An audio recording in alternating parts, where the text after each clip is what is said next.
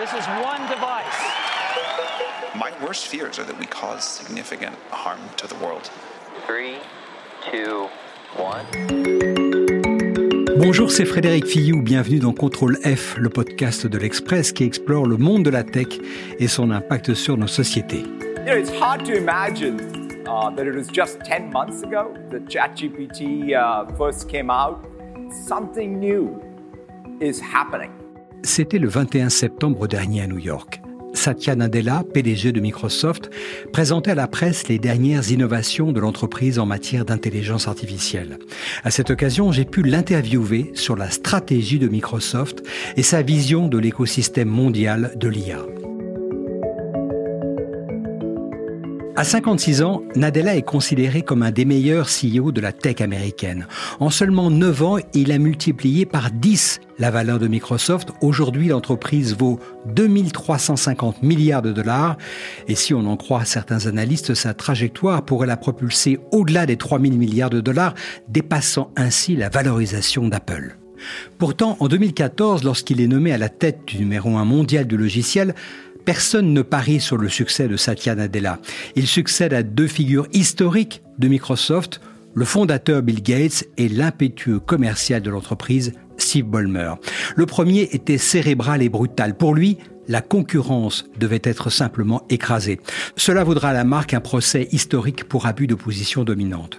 Le second était un génie du marketing qui a tourné aux vendeurs de foire comme lorsqu'il faisait des sauts de cabri en vociférant Windows, Windows, Windows dans les conférences professionnelles. Mais Bolmer était tellement peu visionnaire qu'il a magistralement raté le virage du téléphone mobile, laissant un boulevard à Apple. Par contraste, Satya Nadella n'a eu de cesse de développer et de solidifier Microsoft en diversifiant les sources de revenus au point que les marques historiques comme Word, Excel, Office ne représentent même pas un quart de son chiffre, l'essentiel provenant de son cloud Azure déployé à l'échelle mondiale. C'est d'ailleurs une énorme différence par rapport à son concurrent Google, dont 80% des revenus proviennent de la publicité. Les deux se livrent aujourd'hui à une guerre larvée. Microsoft accuse Google de lui interdire l'énorme marché de la recherche sur Internet et compte bien voir ce verrou voler en éclats à l'issue du procès historique intenté par les autorités américaines contre Google. En attendant, la taille de Microsoft lui confère un effet de levier qui peut lui permettre de se développer dans tous les secteurs. Avec plus d'un milliard d'utilisateurs dans le monde, le groupe de Seattle peut attaquer n'importe quel marché et y prendre une position majeure. Microsoft est énorme et son PDG ne cache pas son intention de grandir encore. En 2023, parmi tous les géants historiques de la tech, Google, Apple, Meta, Amazon, Microsoft est celui qui a fait le pari le plus absolu sur l'intelligence artificielle avec un investissement de 13 milliards de dollars dans OpenAI, la start-up qui a créé ChatGPT et lancé une course sans merci comme on n'en a pas connu depuis 20 ans. Ma première question à Satya Nadella a donc porté sur comment il mesurait économiquement l'impact de l'IA sur l'ensemble de son business. Après tout, depuis un an, la part de marché de son moteur de recherche, Bing, qui était censé être boosté par ChatGPT, n'a en fait pas bougé et reste aux alentours de 3 petits pourcents contre 93% pour Google. Le marché n'est pas le bon indicateur pour mesurer le succès. Si en 2010, vous m'aviez demandé quel serait l'impact du cloud sur notre revenu, je vous aurais dit, attendez 10 ans. Vous savez, j'ai passé plus de 30 ans chez Microsoft, une période au cours de laquelle on a vu émerger le PC, puis ce qu'on a appelé le client-serveur, puis le web, puis le mobile et enfin le cloud. Pour nous, l'enjeu est d'abord d'être le leader sur ce nouveau paradigme et cela dans chaque catégorie de logiciels où nous sommes Absolument tout ce que nous faisons doit être transformé par l'intelligence artificielle. Le cloud est le meilleur exemple. Dans les années 2007-2008, on nous disait que tout était en train de changer dans tous les domaines où nous étions. Et tout le monde se demandait si on allait surmonter ces bouleversements. Et voilà où on est aujourd'hui. Comme toujours dans ce genre de conversation, il est difficile d'obtenir des éléments chiffrés ou quantitatifs. Une entreprise cotée en bourse comme Microsoft redoute plus que tout une déclaration un peu précipitée qui aurait pour conséquence un mouvement inattendu sur le marché. L'autre sujet brûlant que je souhaitais aborder avec le patron de Microsoft porte sur l'évolution de l'écosystème de l'IA. Le contexte, c'est le moins qu'on puisse dire, est chahuté. Il y a la rivalité sur la tech entre les États-Unis et l'Europe, les dénonciations permanentes de la puissance de cet oligopole technologique, les procès pour abus de position dominante ou encore l'obsession régulatrice de Bruxelles. Face à cela, il y a les impératifs techniques. Les grands modèles d'intelligence artificielle sont tellement gourmands en capacité informatique que l'on peut se demander si la taille des infrastructures construites par la big tech américaine ne va pas quand même renforcer sa position écrasante. L'avantage que nous avons est le fait que ces grands modèles de langage n'auraient pas pu être entraînés sans un cloud comme le nôtre, simplement en raison de la puissance de calcul qui est nécessaire. Donc tous ceux qu'on appelle les hyperscalaires, comme nous et les autres, disposent d'un avantage fondamental pour être les leaders de l'ère de l'intelligence artificielle, car on peut tout construire à partir de cela. Il faut voir Microsoft comme une multinationale avec des investissements capitalistiques très lourds effectués partout dans le monde. En France, en Allemagne, au Royaume-Uni et dans tous les pays d'Asie. Cela parce que nous ne sommes plus seulement une entreprise de logiciels, mais nous avons une dimension industrielle avec notre système de cloud globalisé. En fait, nous investissons dans tout cela afin de localiser notre écosystème un peu à la façon d'un manufacturier qui déploie ses usines à travers le monde. Donc, par exemple, je veux apporter ces technologies en France afin que puissent s'y développer de belles entreprises de tech. Aujourd'hui, à l'ère des intelligences artificielles génératives, de quoi ont besoin les entreprises françaises?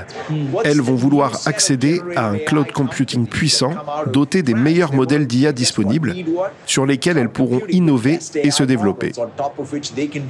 C'est comme ça que je vois les choses.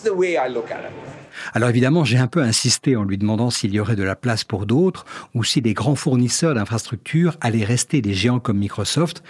La réponse de Nadella, a le mérite de la clarté. Au passage, il nous donne une petite leçon. C'est évidemment notre intention.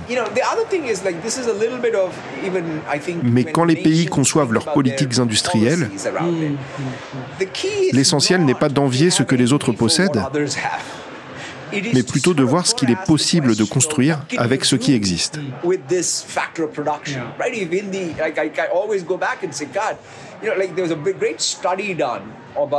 Les études sur la révolution industrielle, notamment en Europe, montrent que les pays qui ont fait le plus de progrès sont ceux qui ont su capitaliser sur ce qui existait alors que les autres, qui ont cherché à réinventer la roue, ont été dépassés.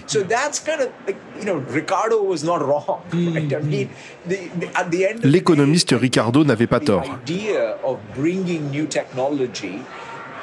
Quand on y regarde bien, pour un développeur de logiciels français, lancer un nouveau produit d'intelligence artificielle est peu onéreux et se fait pratiquement sans friction grâce aux investissements que nous avons réalisés en France.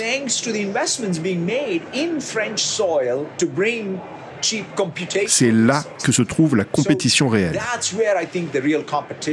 Ok, le moins qu'on puisse dire est que Satya Nadella ne donne pas dans la langue de bois. Il dit en substance, notre avance est irrattrapable, donc vous, Européens, plutôt que de vous échiner à nous courir après en réinventant ce que nous avons déjà fait, construisez déjà sur ce que nous mettons à votre disposition.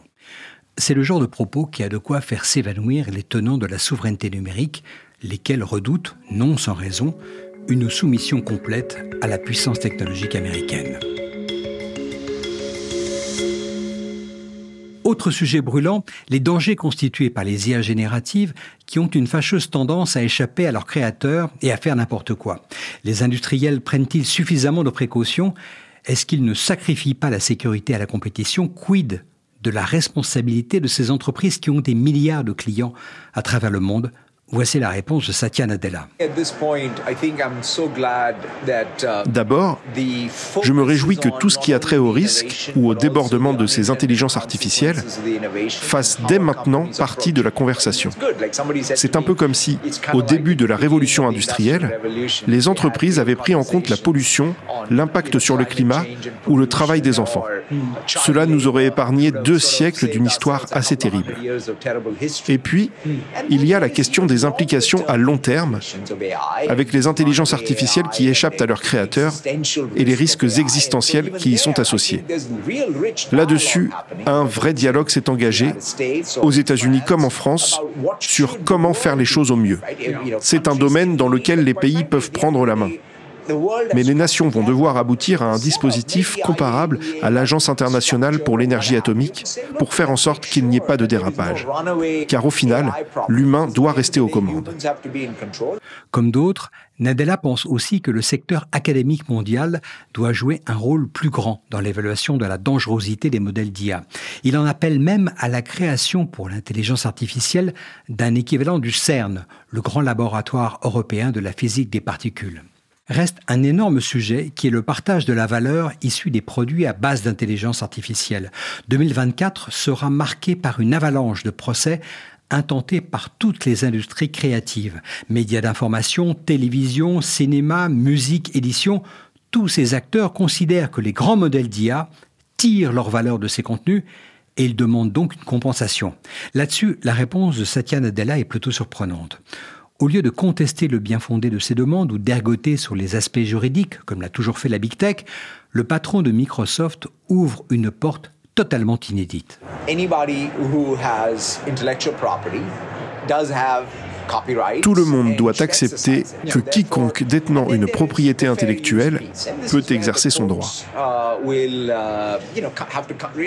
Il est fondamental de protéger la propriété intellectuelle et les revenus des ayants droit. L'échange doit être équilibré. Il y aura différents modèles économiques afin d'assurer cet équilibre.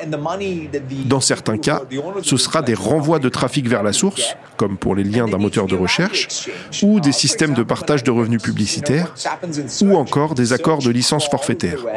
Il n'y aura pas de modèle dominant. Ma conclusion après cet entretien est que Satya Nadella est très tactique dans son approche, voire même politique. Il ne nie pas la domination écrasante des géants américains du numérique, mais pour autant il s'offre le luxe d'être, en apparence en tout cas, plus ouvert et plus coopératif que la plupart de ses compétiteurs sur des questions comme la sécurité, ou les droits d'auteur. Il n'a en tout cas pas achevé son parcours chez Microsoft, dont il compte bien faire la première entreprise mondiale du secteur de la technologie. Merci d'avoir écouté cet épisode de Contrôle F, le podcast de l'Express qui explore le monde de la tech et son impact sur nos sociétés. Retrouvez-nous tous les mercredis sur le site de l'Express et sur toutes les plateformes de podcast, Spotify, Deezer, Apple Podcasts et autres. N'hésitez pas à nous donner votre avis avec étoiles et commentaires ou en nous écrivant à l'adresse suivante contrôle F at l'express.fr. Cet épisode a été réalisé par Jules Cro. À bientôt!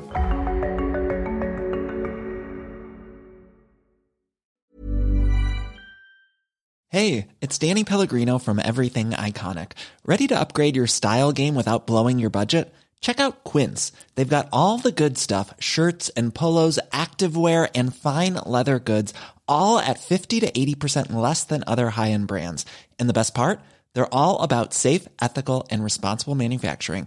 Get that luxury vibe without the luxury price tag. Hit up quince.com slash upgrade for free shipping and 365 day returns on your next order. That's quince.com slash upgrade.